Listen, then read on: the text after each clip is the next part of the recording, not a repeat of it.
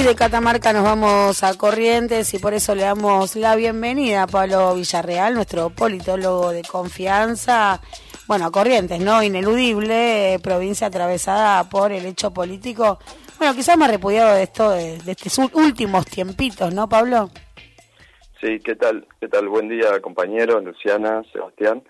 Eh, sí, vamos a hablar un poquito de Corrientes. Bueno, antes que nada, recordar que mañana 29 eh, hay elecciones eh, se elige gobernador, 15 diputados, eh, 5 senadores provinciales, también intendentes este, a nivel local, ¿no? te hago un parate acá, porque, perdón, eh, te, interrumpo para explicar esto, ¿no? Elige gobernador Corrientes. Exactamente, elige gobernador. Este, Corrientes es un caso particular de, de, una provincia que se intervino durante los 90 dos veces. La primera intervención fue de Menem, la segunda de la Rúa, y a partir de esas intervenciones siempre quedó desfasada de, las elecciones ejecutivo de, de, la nación.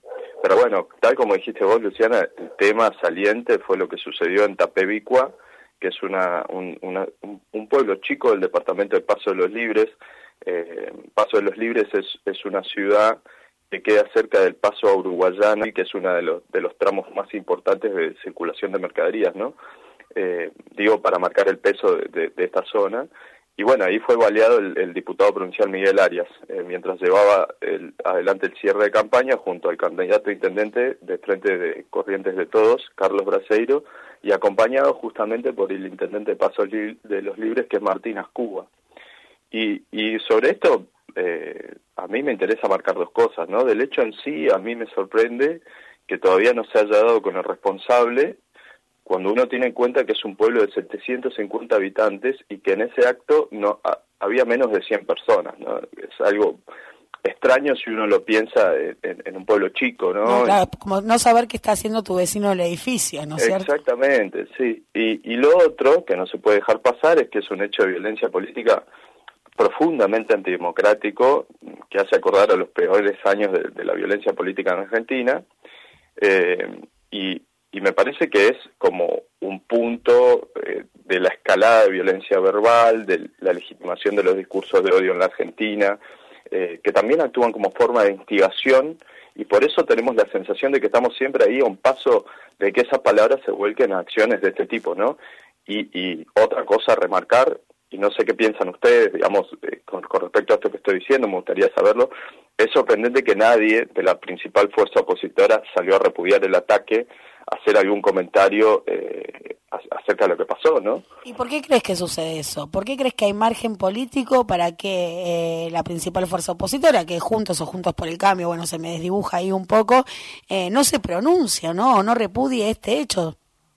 Mira, yo eh, hoy estaba pensando en eso y me parece que hay una, este, hay, hay una especie de cálculo electoral, ¿no? Esto de especular, eh, el, el, uso tergiversado de las palabras, eh, por ejemplo, el adoctrinamiento, decir adoctrinamiento en, en, las escuelas, eh, que es una forma, eh, porque el adoctrinamiento con, conlleva también aceptar el discurso del otro mediante el uso de la fuerza, y bueno, es, es una forma de tergiversar el uso público de esa palabra. Y la otra es, digamos, especular a ver qué pasa con esto, eh, cómo fue el ataque, eh, en vez de salir a, a marcar el terreno y, y sostener la democracia, que es también este, una sospecha, ¿no?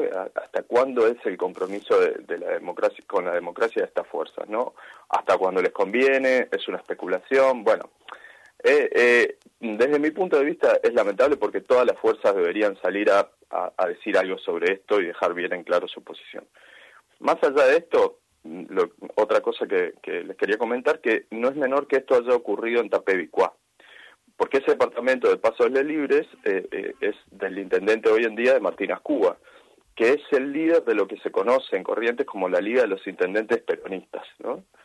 Eh, y que aglutina, por ejemplo, a los intendentes de San Roque, de Mercedes, de Santo Tomé.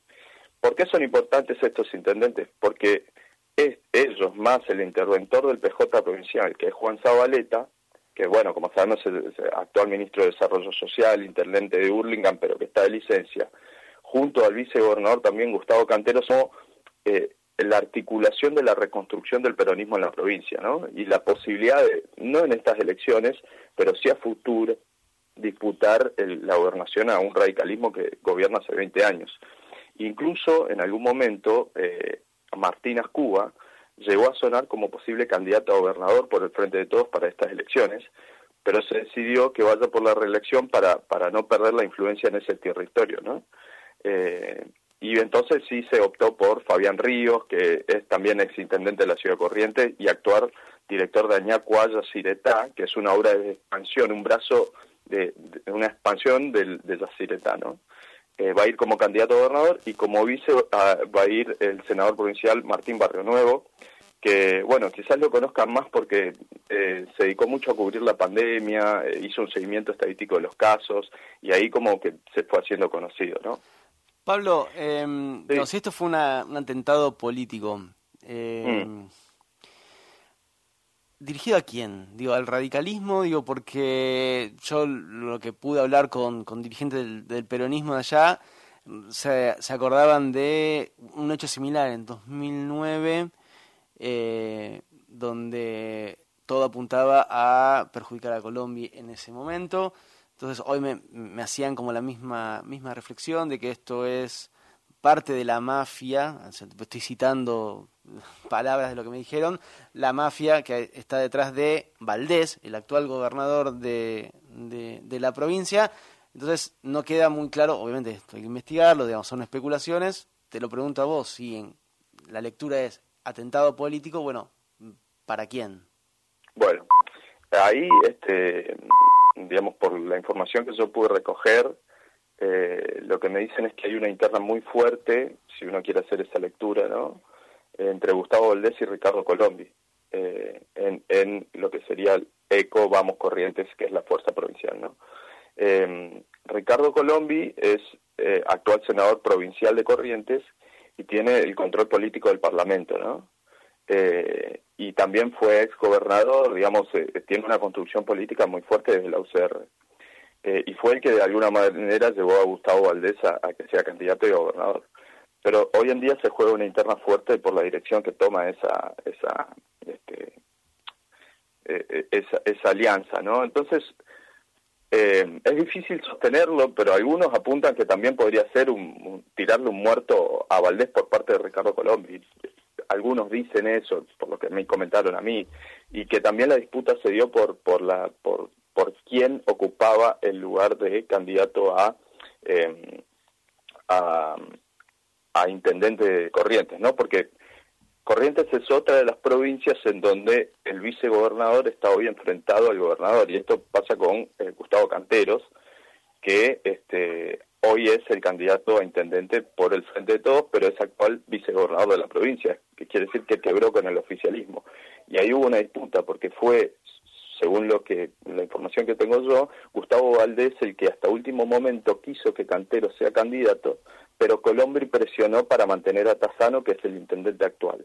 Entonces, a partir de esa no posibilidad de ser intendente, Cantero se abre y va a jugar a, esta construcción eh, que, comentaba yo, que, fue que es una forma de ir reconstruyendo el peronismo de a poco, ¿no? Eh, pero bueno, esta es la información que tengo yo, ¿viste? No, es cierto que puede hacerse esa lectura. Pablo, algo que te quede ahí por rescatar, eh, un concepto, algo que resaltar, que te haya quedado colgado en el tintero. Eh, bueno, comentarles nada más que, que, a raíz de esto de los discursos del odio eh, y del problema de los discursos del odio en Argentina como investigación a la violencia política, erosión de, del espacio público de discusión, eh, les recomiendo eh, visitar una página que es del Laboratorio de Estudios sobre Democracia y Autoritarismo, el LEDA de la UNSAM, donde hay investigaciones al respecto de esto. Se está intentando avanzar en, en tener datos sobre los discursos de odio en Argentina cosas que ya se hacen en Europa eh, y que, bueno, se, está avanzando acá en Argentina, que, que estaría bueno para poder pensar y abordar ese problema. Impecable, Pablo. Nos seguimos compartiendo los sábados. Seguimos a la fuente y mirá cómo se puede ir hondo.